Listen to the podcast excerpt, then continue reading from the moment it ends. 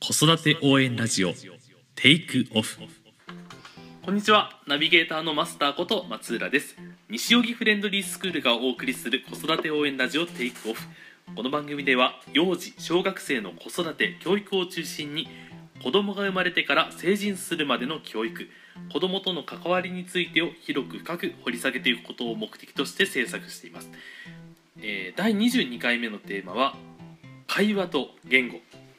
えーこれはいわゆる幼児期の、えー子どもの言語についてです、えーこれらはどのように身についていくものなのか。また家族の会話は子どもの言語にどのような影響を与えるのでしょうか。このことについてお話しいただくのも、えー西荻フレンドリースクール講師児童養護施設非常勤講師の今野信介先生です、よろしくお願いします。ということで今回は、えー会話はい。言語ということで、この会話っていうキーワードにはあの家族の会話っていう意味が含まれています。まあそうですね。ううん、まああどうぞ。あええ。うん。でそのやっぱりなんでしょうね、まあ、フレンドリーの子は比較的喋れる子は多いんですけどやっぱりまあ教室にもごくわずかですが、まあ、たまにいますし外部でその子供と喋っててもあれこの子って極端にその言語力がまあ低いというかその年齢に応じてないなっていう子がいたり、あのなんでしょうね文法が成り立ってない子もいたりとかあとは単純にその語彙が少ないとかうん。さまざまな子が気気になるなっていう子がいるんですけどやっぱりそういったことって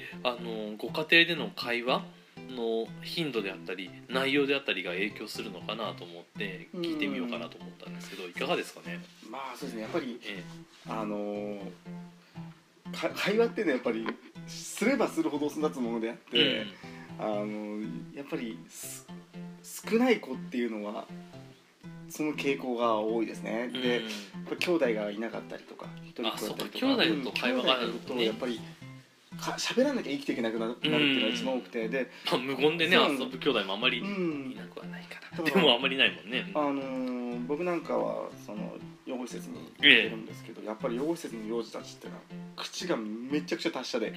あー。ああそっかそっか。子供同士がもうそう。大量にあ。あの自分の意見を自分でうん。言わないと生きていけないんで、だからとにかくよく喋る。あー。だから、あのーよくフレンドリースクールで来てる子でよくでもないんだけどやっぱりさっきマスターが言ったその文法がおかしい子手に用がめちゃめちゃな子う。ん何を言ってるんだっていう。ああいう子が僕は最近長年勤めてて見たことがない、あそう。うん、やっぱり大人の会話をよく聞いてるしで子供同士の会話もちゃんとあるし、あと大人と会話をやっぱ大人と会話多いかな。あー。うちらもよく喋るから、ん。初期もペラペラ喋ってるから。それ今の話聞いててちょっとふと思ったのは、あのその会話が多い子供って単に会話力とかあの言語力うん。が優れるだけじゃなくて理解力も上がるっていうことなのかな。まあ相手が何してるか理解できる。それはやっぱりその子に応じた発達があるから、うん。やっぱり何回も言わなきゃ分かんない子もそれはいいるもちろんいるけれど、かといって会話がおかしいかというと会話はおかしくない、あじゃあ自分の気持ちをまとめる力はつくと。うん、そういうそういう問題でもないんだけど、要するに手に用がおかしい。ああの要するに会話をしててこの子大丈夫って思われちゃうような喋り方を、うん。やっぱここにいるとそういう子ってまれにたまによくいるって一番変な言い方だけど「うん?」っていう会話をする子がいるんだけど。うん、なんかあのすぐに例が出てこないけどあのそういう言葉は自分が使わないので。そう、うん、なんだろうな。だから、まあ、こういうこと言う子はいないいないけどあの僕を水が飲みたいみたいなね。そうそうそう。要は、でもいる。うん。そういうふうにそれは違うよって、うん。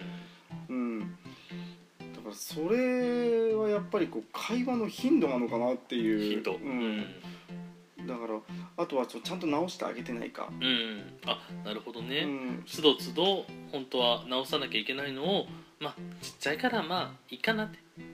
まあでもはっきり言えば多分大きくなれば治るんだろうけれど。うん。まただ時間経てば経つほど直すの大変になりますよね。ああのね。癖と一緒で。文章構成が下手くそになるとう。ん。思う、それはやっぱり。会話をしっかり。だからあと文章制作が下手になるかなああそっか。文章力にも影響が出るんだ。そうあのーなるほどね。そういう子がいてええ。小学校に上がった後も見たんだけど、うん。会話は治ったんだけど文章が治らない。なかなか。あの頭の中でどう組み立てていくかっていうことになっちゃうのかな。そう。れが文章にも表れてしまう、ね、文章そうだから文章で、その私立入った子なんだけどええ。日記を書かせてできたって持ってくるんだけどもう手に用がバラバラになっててこれは何何について書いたのみたいな。って思う。でその子呼んできてちょっとこれ口に出して読んでおらんって言って口に出して読まさせると、あおかしいって。うんうんで直すんだけどうんなるほど。それができない。だから会話が上手な子はそれが間違えることまずあんまりない。うんうんだからうん。うんなるほど、うん根本的にだから幼児の時になると身についちゃうんだなっていうのはうんすごく思う。なるほどねだ会話なんだよなっていう。あー確かにその話が分かりにくい子の喋り方ってへあの下手な作文と似てるかもしれないね。あの本当に。なんでしょうね。句読点が少ないというか。うん。本当にそんな感じなの。昨日僕はデパートに行ってお父さんと一緒に車に乗ってその後にみたいなうん。もうひたすらもう丸がいつ出てくるんだろうみたいな。ダラダラダラダラしたそうまとめ方が下手くそなるほなんだよね。そういうふうな会話のお手本をしっかりと見せてあげなきゃいけないのかなっていうのがあるちゃんとしたこう日本語でも会話をもしかしたらしてないのかもしれない、うん。例えば親が子供をすごい赤ちゃん扱いしてあのなんかものすごくなんていうかなんて言えばいいのかな。そうちゃんと会話をしてないか、うん。うん単語だけで言っちゃってるかそうですよね。その例えばトイレ行きたいのも「あのママトイレ行きたい」っていうのと「おしっこ!」って言ってもう通じちゃうことは通じちゃうから、うん。であのなんだろうなそれで通じちゃうっていう経験が積み重なってくるとまあそう言えばいいかなと思っちゃうし、でやっぱりフレンドリー来てる子もまあ来始めの子あの入会してまだ1回目とか2回目の子とかはやっぱり急にねうんちとかおしっことか言ってうん。あとトイレとかね。単単語語だけ言われても僕には分からないよって話はするんですけど、うん。またお願いをさせるってたまにやってるな。そういえばお願いができないからそうですね。お願いをってどうやってやるの？ってそのお願いをするで23時間つまずいてる子が確か過去にいて何どう頑張ってアシストしてあげてもお願いができないだからや全部やってもらっちゃってるから。そっかじゃあその子にとっては当たり前なんだ、うん、でやってもらってるんじゃなくて、お願いしてみてって。言ってもお願いの仕方がわからない。年長さんでそれこれ取ってくだ鉛筆拾ってくださいとか。そう。本当に鉛筆入れてください。次の問題を言ってください、何々してくださいが言えなくて。行って拾ってとかそういうことででもそういうのも言えない。で全部やってくれちゃってるから。あえ家では全部やってくれてるのっても全部やってくれてる、じゃあ何言っていいか全く分からないんだ、うん、でお願いという行為を知らない、ああえそれ怖いですね、うん、うん。だから喋れなくてそれもうん。お願いをしたしたことがないのって。うんうん。じゃあお俺はお菓子持ってるけどあなたにちょうだいそのお菓子をくださいって言わなきゃ俺はあなたにあげないよって言って、うんうんでも言えなかったどう？欲しいとかちょうだいちょうだい欲しい？なんつったっけな？とにかくお願いではなかった、うんうんくれるのは当たり前みたいな言い方をしてくれてそうじゃなくて。つってなんでお菓子くれないのみたいな。な感じでもやっぱりその相手に何かお願いしたり意思をその発信するうん。ことができないと何かあった時身守れないですよね。助けてもそうだしお腹が痛いとかもそうだしあの道に迷っちゃった時とか？そうそうそうそう、うん。全然多分できないんだよな。言えないとそれ困りますよね。でもそれを聞いてみるとやっぱ親が教えてない。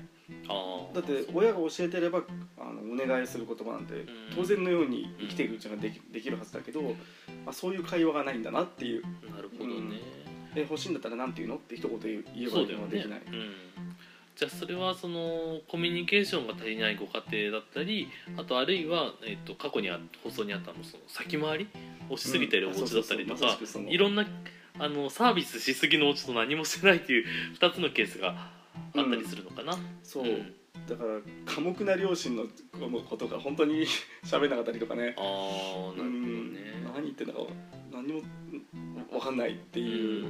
喋らないから普段やってないことはね急にできないですもんね、だからちゃんと母親父親どどでも どっちかのコミュニケーションが不足してても子供の弦がおかしくなるんだよなっていうのはちょっと。あそうなんだ、うん。やっぱりバランスよくご両親でそうそうそう。過去の僕の経験だけどうん。すごくコミュニケーションが上手な一方もう一一人のもう片っぽの方は方はちょっとコミュニケーションがうーん会話がっていう。ああじゃあ仮にお父さんがよく喋れてお母さんがよく喋れなかったりするとなんか喋れない。なんかおかしい。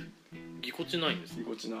じゃあその流暢な片方の流暢に喋ってるかと思ったら突然何を言ってるか分かんなくなるみたいな。じゃあ両方がの色が出てきちゃう。そう。えー面白いですね。だから両親がすごいこう気さくなコミュニケーション能力高い人だったら本当子供もねうん。そういう感じになるんだよね。やっぱそういうふうに話しかけてるのを見てるとね。確かに社交的な子供いますもんね。う、ん。でまあなるべくね、まあ、みんな分け隔てなく可愛がるようにしてるけどやっぱりよく喋る子とかうん。そのなんだろうな会話力高い子って可愛いですよね。そう。まあでもその中にはやっぱり、うん。まあ、障害のある子もいるからね、ええまあ。一概には言えないんだけどそっか言語に問題を抱えてる子もいらっしゃる、そうやっぱりあの そういうふうな言語的言語障害とか発達障害とか持ってる子ってやっぱりこう100%全員が気づいてるわけじゃなくてうん。全員気づかれない中に学習障害があったりとかそういうパターンもあるから。隠れてる場合もあるとだからもうあのうちの施設とかだとか、まあ、施設とかやってるとやっぱそういうのはちゃんと調べちゃうから初めに、うんだからなんとなく全員分かって対応はするけどええフレンドに生きてる子とかって基本的には分からないからそうですよね。うん。うん。まあ僕僕なんかだとやっぱりこれはその子が生まれ持ったものなのか果たしてでもそれは後天的についたものなのかっていうのはやっぱり確認はなるべくうん。するようにはしてるかな。まあ、だからもしその先天性のものだった場合その子にとってしんどい思いさせちゃうことになりますもんね。できないも直さなきゃ直さなきゃと思ってもね。そう。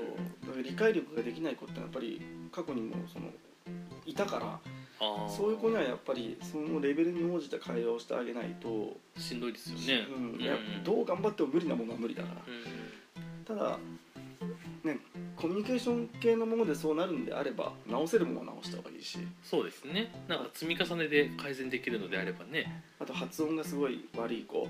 あの赤ちゃん言葉みたいなのが抜けない子、うん。あの意図的にその子が言ってるんじゃなくてあの、まその語その舌りかけ足らずなそう舌足らずな言い方ができてできなくてどうしてもこう発音がおかしい子とかは、幼児なんか特に僕もいっぱいこう見てきてて施設なんかでも。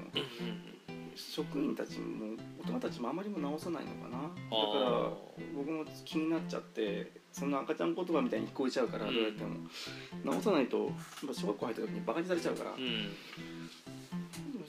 そういう時、まあ、なるべくかっこいいお姉さんの言葉で喋ろうとかかっこいいお兄さんの言葉で喋った方がいいよっていうふうに、うん。その言葉おかしいからやめろよってそういうふうに言うよりはそうだよね。うん。モチベーション上げへそ曲げちゃうもんね。へ そそんな言い方されたらね。そうそうそう。何言ってんのこの人みたいなね、なるほど。で気が向いた時に直してあげて、うん。通常の会話の時に「うんもうちょっとかっこいい言い方はない?」っていうふうに言うと意識ができるから、うん。おかしいっていう、うん。まあ、そういうのは、まあ、まあその子によってなんだけどね、まあ、だけど、ね。うん、なんか結構頑固な子ですぐへそ曲げちゃうような子なんか、うん。そういうふうに言ってきた後にもうちょっとその言葉が若干おかしいかな。もうちょっとお姉ちゃんの言い方でもう一回聞かせてちょうだいっていう、なるほどね、うん、もう一回言い直してくれ。そう。あとはその、まあ、前回あいや過去の放送でもやったかもしれないけどいわゆる赤ちゃん言葉でね。うん。鉛筆中とかそういうの。ちめたいとか。あれがねどういうふうにそのなんだろうな。2歳とか3歳児の子の場合、その場で例えば違うよって鉛筆じゃない鉛筆「つ」入ってごらんって「つ」って言ってもやっぱり何を直されてるかが、まあ、その子に通じてないような気がして、うで今の一つの悩みでもあるんですけど、うん、そのまだ言語が完全じゃない子んうん。2歳児3歳児の子の場合はその即座に直したいんだけどどう直したらいいか。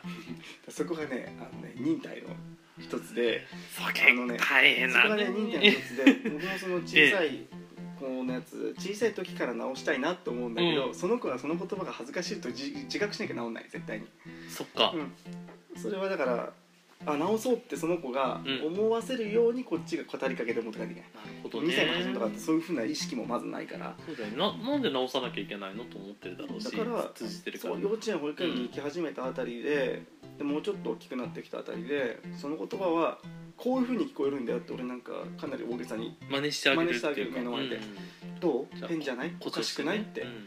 ね突然僕が赤ちゃんみたいに見えたでしょ？ってなたはそう見えちゃう。でもあなた赤ちゃんじゃないからこういう言葉は使わないはずなんだよってちゃんとした言葉聞かせてくれるかなってこうこう持ち上げていくっていう。なるほどね、そうそうそう。そして言わせてみたら「ああ素晴らしい」っつって。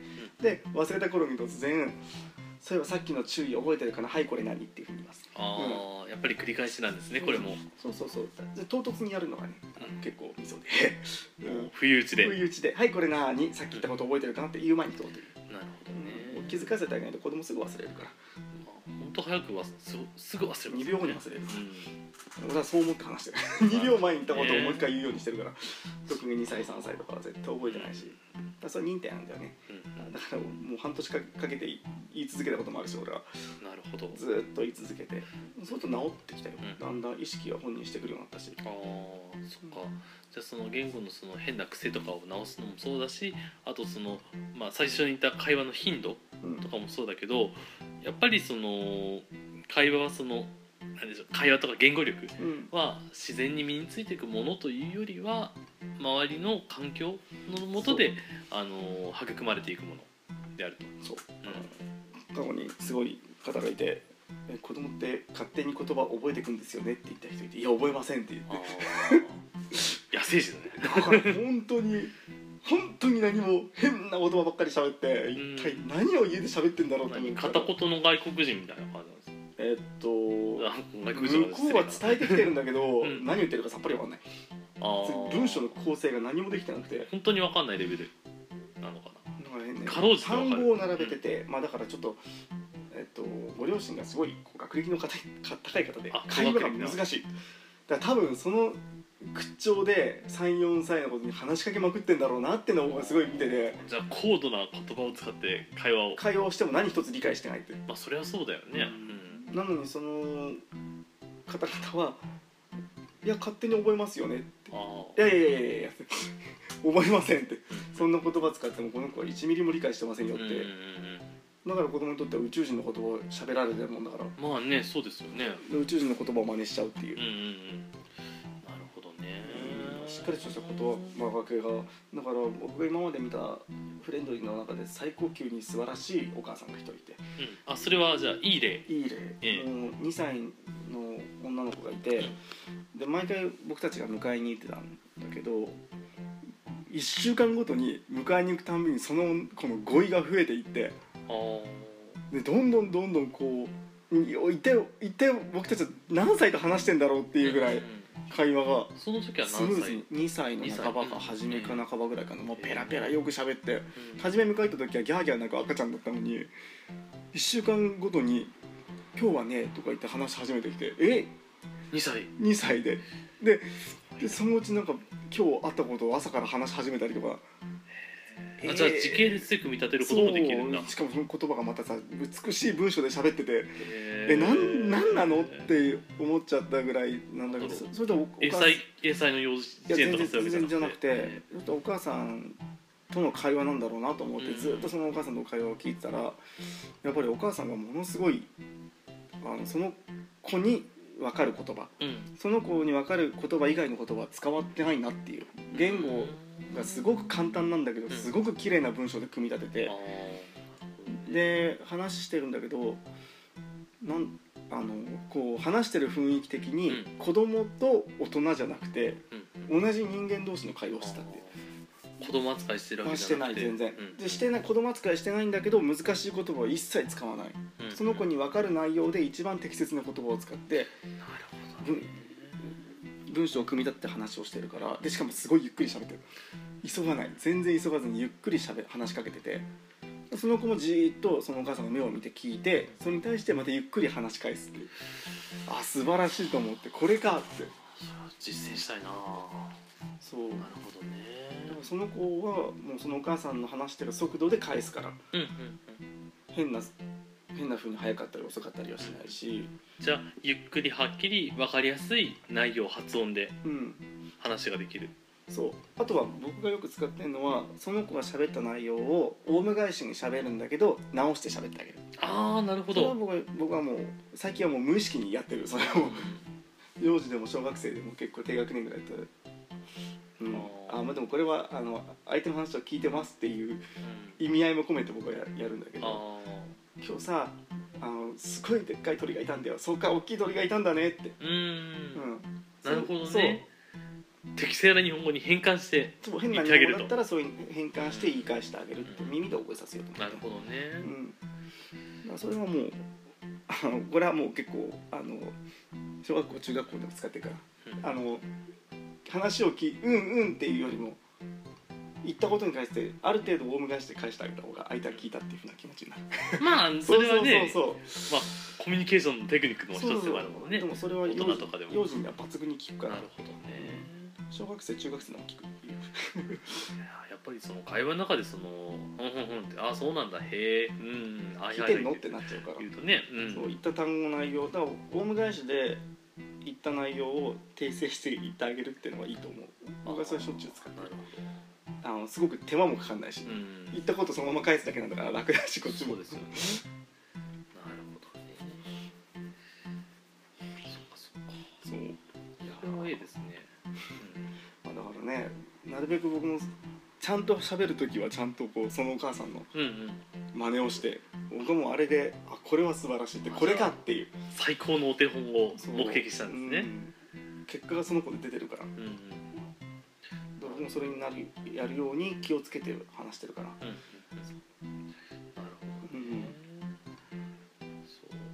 あやっぱりねつどつど直していかないといけないですもんね。変な喋り方とか。まあうーん。まあ交互にもやっぱり砕けた言い方とそうじゃない言い方もあるから、うん。僕も最初クレンドリで、あのー授業のお手伝い始めてそのやっちゃった間違いがこれ過去の放送でもあ収録でも言ったかもしれないけど「大きいね」のことを「でっかいね」って言っちゃったりとかすると子供はその大きいものを見た時でっかいしか言えなくなっちゃう。でもこれはそのやっぱり子供のね言語にうん。影響を与えているものとしてはもっと責任感を持ってやらなきゃいけないなってすごい反省したことでもあるんですけあー。ど、そのでもそれに関してはでっかいって絶対にこの世で出てくる言うん、葉じゃないから、まあね、うん、じゃああのボキャブラリーのその、まあ、多彩さの一つとして、だからお父さんお母さんなんか毎日毎日そのこと話をしてんだから、うん。でっかいってそうやって大きいっても言うんだよ。って話ああなるほどね、うん。でっかいねって言ってきたらそうだね大きいねとかね。ああそっか。じゃあその会話の中でいろいろなそうそうそう。使い方してあげてバリエーションを増やしたいって。いううん、バリエーションを。そうそうそう。なるほどね。そう。そういうのもありか。そうまあね全部完璧な日本語で喋るうのも、ん難しいからね そう。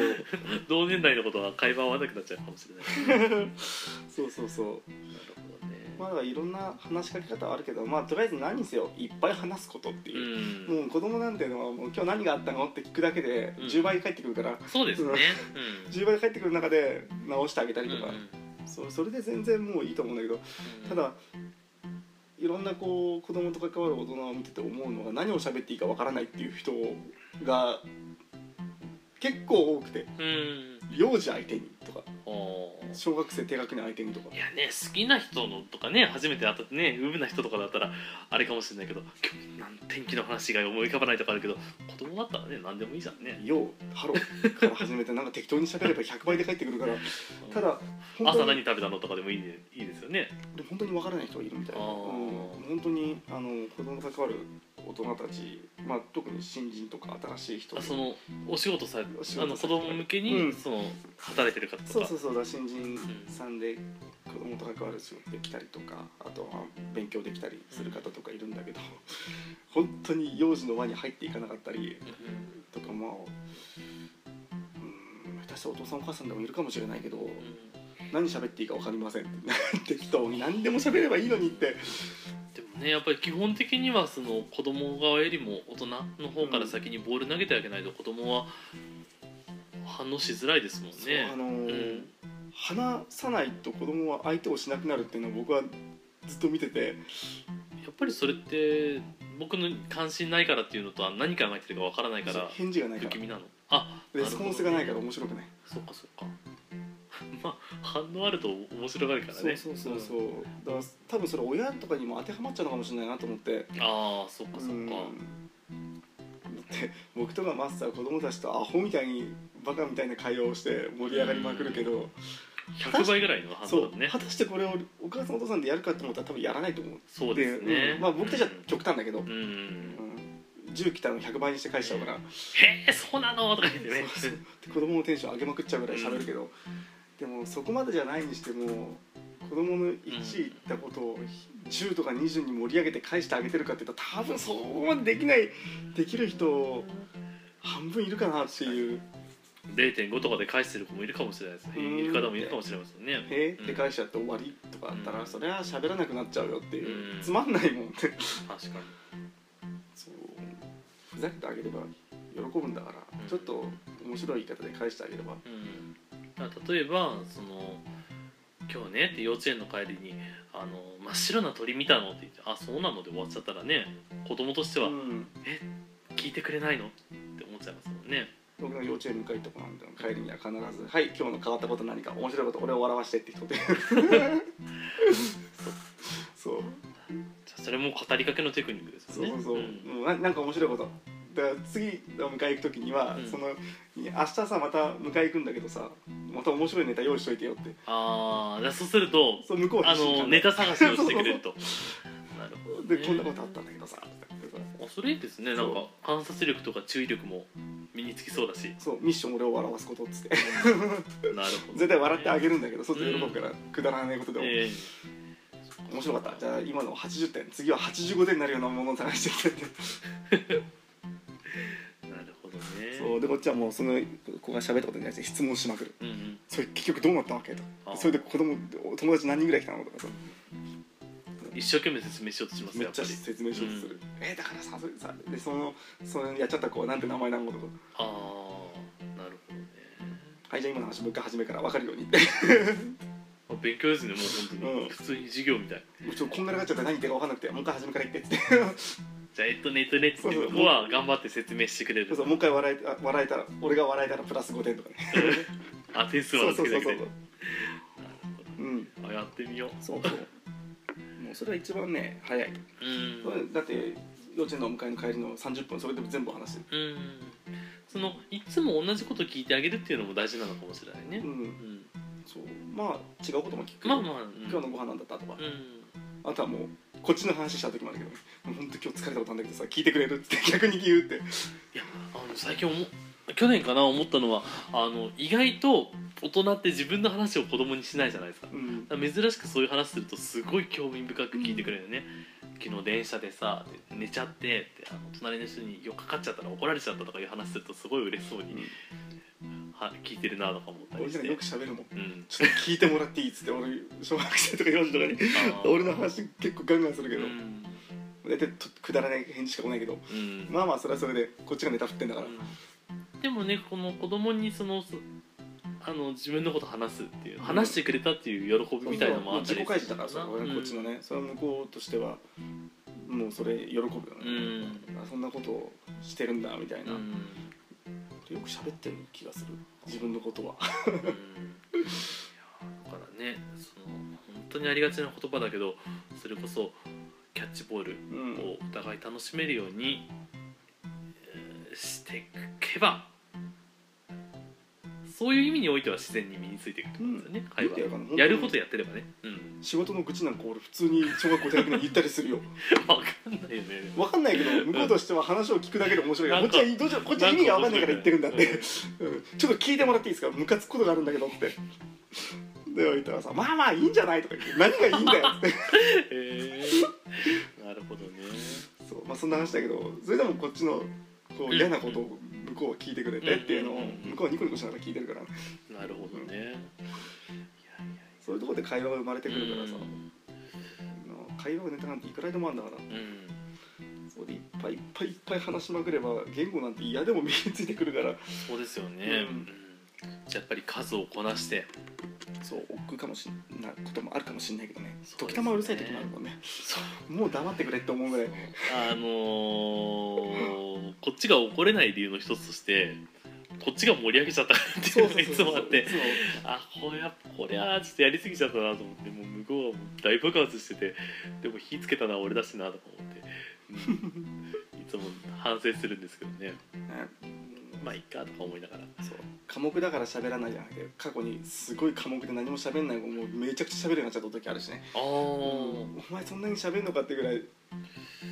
だからうちの子おとなしいから寡黙だからっていうのは俺は信じないようにしてる。ああ何か秘めてるんめっちですかね。ゃお嬢様な子でえ。すごいおとなしい子がどんだけ喋るんだろうこの子はと思ってもう思いっきりテンション上げさせてあげてめちゃくちゃ語りかけまくったらとんでもない勢いで爆発しちゃった子がとか合宿中もいたしね。そうだね、そう。その合宿中にいた子はあの普段はすごく本当におとなしくて優しい子なんだけど帰りの電車あバスか。うん。あの車か。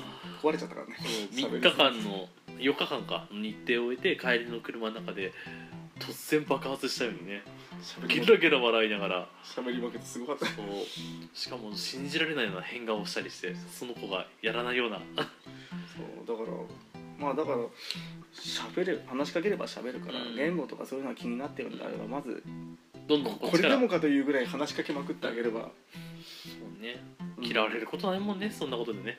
うん。そんなことはないと思うなるほどねそう今日あったこと何が一番楽なんだけど。うん。でやっぱり何かあった時とか思ったことを発信する習慣がつくと子供にとってもストレス減っていくと思うし、うん、納得できないことあったら言えばいいじゃんってゆみ,、うん。先生もねよく言ってるけどそうそうそうそこでやっぱり何も言えないでどんどん抱え込んでいくとだんだんどんどんどんどん暗い顔になってってさらに喋らなくなってって、で何かあったら泣けば解決すると思っちゃったりとか悪影響しかないですもんね。そう、ん。だからやっぱ話し話すっても話していくうちに子供もいろんな話をしてくれるようになるうん。将来、今だって施設行ったってとんでもなく嫌なことあったりとか変なことがあったりとかしたら、今日なんか出勤したらまずの一番に捕まって昨日あった嫌なことを俺に延々話してくれて。聞いてくれよって言って、ね、そうそうそうそう、うん。ちょっとちょっと話があるとか。ああなるほどなるほどね。そっかそっかみたいなねやっぱり。言語力ないと吐き出すもんも吐き出せないですもんね。そうそうそうそう、うん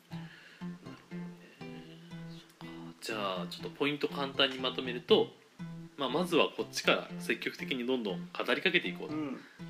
まあ量より質って言葉の逆で質より量かもしれないね、会話においては。まあだからまあできればその子が分かることは、うん。あと難しい言葉は使っちゃダメ。ああの子供が聞くのをつポイント2です聞くのねをシャットダウンしちゃうから。あーじゃあ何言ってるか分かんないよお前と思われちゃうが分かる、えっとランク、ランクの言葉で喋んないとね、うん、でちょっとゆっくりめでうん。分かりやすく、あとはその返せる質問シンプルに返せる質問とかあそうそうそれも大事、うん。うん難しい言葉でも言ってみろよお前の考えをなんて言っても、うん。それはもう言えるわけないんだから。そうだよね、うん、言えるんだったら上等なんだけど。うん。うん、まずはシンプルな問いかけを中心に話してあげると、なるほど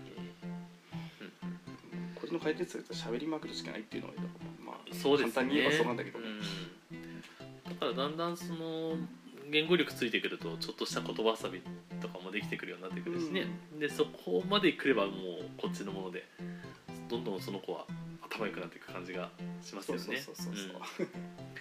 最近年長さんとか僕もボール投げ合いながらあのなんか動物の言葉言ってみたりとか、うん。赤いの反対なんだとあ間違えた。熱いの反対なんだとかあとはえっ、とねペンギンの2つ目の言葉なんだとか言ってそれをその言いながらあのボール投げ返してみたいなゲームやったりして。あれ面白そうだね。そうそう朝ねぼんやりした子供でもあの5分やればもう完全に目ギラギラしてるんで。だからそういう言葉遊びとかね取り入れながらこれからもやっていこうかなと思うんってるんいいと思うですけどね、それはねやっぱりね 喋るのが一番頭使うから。そうですね。まあ、ということで、はいまあ、長くなっちゃったまとめちゃっていいかな？はいいいですよえっ、と、会話と言語ということでね、えー話していきました。まあ、なんだろうな、小学生とかね、そういう子でも、なかなか喋らない子もいるので、もう。この子喋らないなと思ったら、まずはお父さんお母さんが。もう、おしゃべり好きになるのが 一番最初かなっていうふうに思いますよね。ううんんそんなところですかね。うんはい、ぜひいっぱいお話をしてください。はいありがとうございました。はいそれでは、えーお知らせに入りたいと思います。じゃあまずいつものお知らせからです、えー西荻フレンドリースクールでは1歳6ヶ月から年長のお子様まで体験授業を受け付けています有料にはなりますが子育て相談も室長の今野由美先生などとコンサル形式で利用することが可能です詳しくは教室までお気軽にご連絡ください教室の電話番号は0333900750です。で、えーこちらは今度はですねセミナーの予告です。2017年9月23日土曜日ですね、えー幼児教育に関するセミナーを開催します。今回は小学校受験に特化した内容で、えーテーマはトップ3%に入るための5歳からの幼児教育セミナー、えー子育てにも使えるフレンドリースクール100%合格教育法です。長いですね。えーっとまあトップ3%っていうのは要はその、まあ、ピラミッドでいうとこの上っていう言い方だとちょっと語弊はあるかもしれないけどその本当の意味で社会に貢献できる人材単に高収入とかではなくて本当にその自分で考えて行動して人のためにどう何ができるか社会のために何ができるかをちゃんと主体的に考えることができる人材になるためには、えー幼児期の段階で子どもの段階で、えーどういうことをすればいいのかっていうことを考えていこうかなというセミナーですね。でその内容をもちろん我々小学校受験のあのプロなので、えー小学校受験と絡めながらお話をしていこうとそういうことですね。えーで、えー講師はですね普段そのポッドキャストでもお話しいただいている、えー今野由美先生、えーこちら30年にわたって、えー幼児教育小学校受験に関わってきたスペシャリストです。えー普段のあの生徒たちとの会話の中から情報収集もしてるので、えー最新の教育事業事情を分析して、えーお子様にとって最適な時間の過ごし方関わり方についてをお伝えしていく。でこういう内容になっています。セミナー受講料は、えー6000円となっておりまして、えーご夫婦で参加される場合はお得な1万円となっております、まあ、2000円引きってことですね。でこちらのセミナーはですね9月4日、えー本日収録日なんですけど、えー10時までなんで、えー今ちょうど10分前に早割りが終わったのかな。えっと9月4日までは1000円の早引き1000円引きですねの早割りっていう、えー制度を取り入れてるんですけど、えーポッドキャスティングリスナーの方に限り、えー9月10日ですね来週かな、うん。次の日曜日まで、えー早割り適用とします。えっ、とですね申し込みの際、えーポッドキャスト割っていう風に書いていただければ、あのー1000円引きであのご利用可能になります。つまり5000円ですね。で参加できるようにしますのでぜひご利用ください。あのフレンドリースクールのホームページにあるセミナーの投稿フォームでも構いませんし、えーこの後読むメールアドレス宛てにあのポッドキャスト割でセミナー参加したいですみたいなこと書いていただければあのご案その後詳細をお送りします。しんすけさんこのセミナーについて何かありますか？うんあ そうですね。まああのー幼児教室今探してる方とかうん。あとまあちょっと小学校受験とかうん。に興味がある方やまあそれだけじゃなくて幼児教育って多分悩んでる人いっぱいいると思って、うどういうふうにや関わっていけばいいかっていうのがわからない人が多分本当に多いと思うんですよね。そうですね。うん。だからそのこのセミナーの特徴はあのー多くて定員10人なので終わった後の質疑応答の時間とかでももう何でも聞けるじゃないですか。ね。何でもだからテーマと全く違ってもいいのでう、ん。もうぼんやりした疑問でも何でもいいんでとりあえず持ってきて来ていただいてうん。投げかけていただければ全て返しますよっていうところがこのセミナーの最大のまあ売りかなと思うので。本当に、うん。あのー何でも質問は返せると思うんでちょっとした本当に、本当にこんな人に聞くのかなっていうレベルの疑問でも、あのー講師の本の意味は何でも返しますので、うん。で喋るのも好きなので どんどんぜひあの投げていただければ我々も嬉しいという話なので、うん、ぜひねその小さな疑問から、えー重い疑問でも何でも受け入れることができるのでまあ何かあったらあの参加してみたらいかどうかなと思います。うん、本当にで普段その授業の後とかもその生徒さんにお話ししてる内容もあると思うんですけどあの常に喋ってることを2時間に凝縮したすごいお得な分かりやすいあの機会になりますのであの本当にあのこの普段ポッドキャスト聞いていただいてる方ぜひあの参加していただいてあの生の近野由美先生見ていただければ 直にお会いできたらね。はい。僕も一応いるので。えあそうですね。しんすけさんも立ち会います。松浦も立ち会います。ぜひあのご参加していただければ幸いでございます。ではこちらのお知らせ以上ですね。改めて簡単に言います。え9月23日土曜日トップ3%に入るための5歳からの幼児教育セミナー、えーお時間がですね午前11時から午後1時までの2時間制です、えー料金が6あ失礼、えーで10時45分ですねから受付ですね。15分前から受付となります。こちらセミナー受講料が6000円。ご夫婦で参加される場合は1万円、えーポッドキャスト割を適用する場合は9月10日までにお申し込みいただければ1000円引きでご利用いただくことができます。こういった内容でした。ぜひご参加ください。では最後になります、えー番組に関するご意見ご感想は info アットマークフレンドリースクールドットコムまでお寄せください。取り上げてほしいテーマのリクエスト先生への質問また、えー体験授業の申し込みでも大丈夫です、えー何でも結構でございます。それではお聞きいただき、えー最後までお聞きいただきありがとうございました。しんすけさんもありがとうございました。では失礼いたします。失礼します。はい